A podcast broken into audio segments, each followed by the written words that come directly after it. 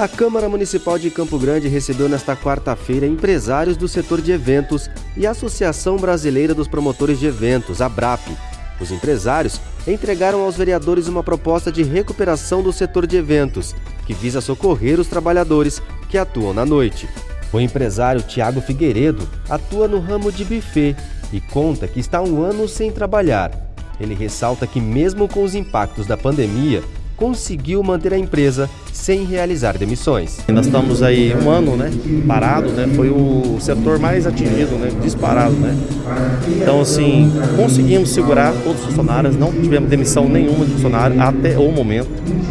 O ano passado tivemos auxílio do governo federal até dezembro, né?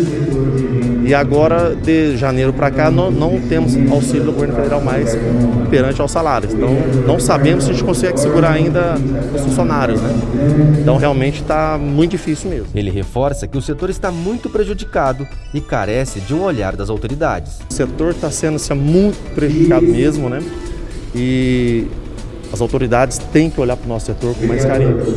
É um setor que emprega assim, milhões de pessoas, né? não só o segmento nosso de buffet, mas evento em geral. Né?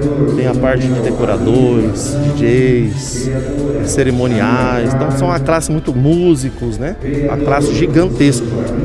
Então realmente tem que olhar diferente para o nosso setor.